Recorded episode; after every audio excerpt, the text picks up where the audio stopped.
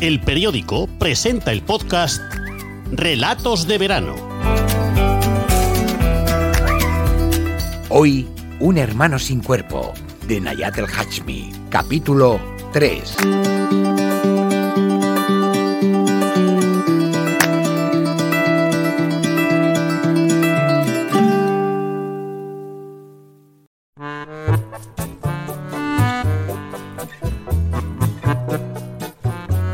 Mi hermano Samuel, después de coger el COVID-19, tardó algunos días en separarse de su propio cuerpo.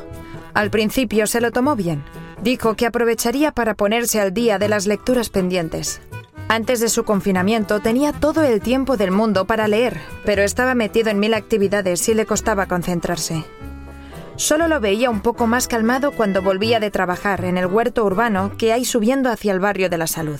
Aunque en algunas cosas el proyecto le parecía demasiado institucional, demasiado pijo, lo cierto es que le sentaba bien participar en lo que él llamaba un proyecto abierto de agricultura urbana y comunidad orgánica, o un laboratorio de personas y herramientas que ponen en práctica maneras distintas de vivir la ciudad, con rítmicas más pausadas, sostenibles, conscientes y placenteras.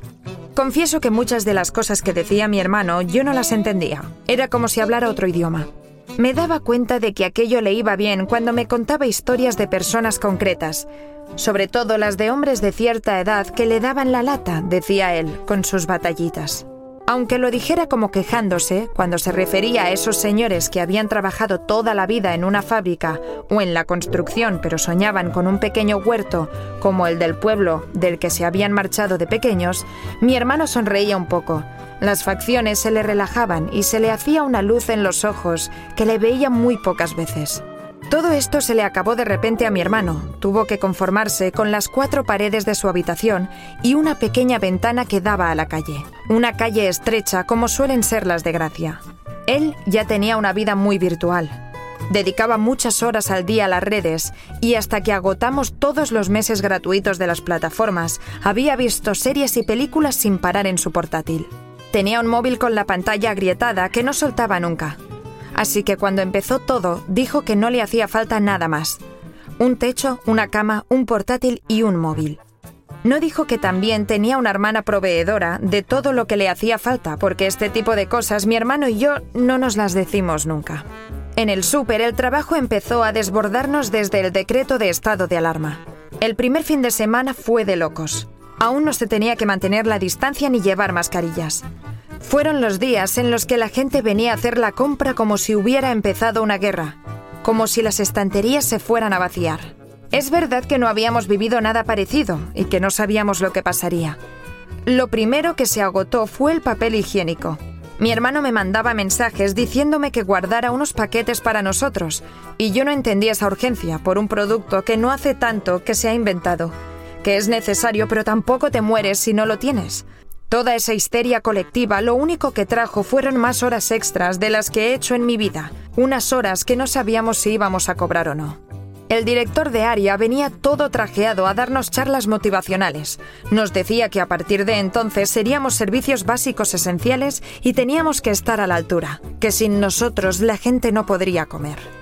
Cuando empezaron las restricciones de movilidad y algunas marcas de productos muy específicos empezaron a escasear, normalmente pijadas que la gente compraba porque estaba aburrida al no poder salir a comer fuera, comenzaron a llegar marcas desconocidas, normalmente de menor calidad, pero que se vendían al mismo precio.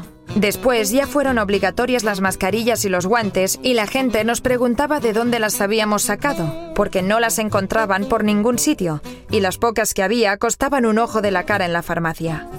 Después del papel higiénico se agotaron los guantes de cocina. Aunque no se sabía si servían de nada, daba igual porque en esas primeras semanas muchas cosas que hacía la gente no tenían ni pies ni cabeza. En el súper el ritmo era frenético.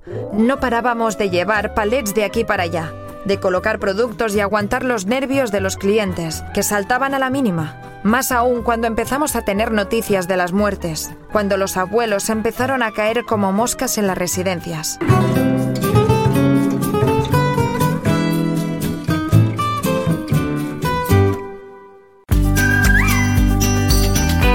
Hasta aquí el capítulo 3 de Un hermano sin cuerpo, de Nayat el Hachmi.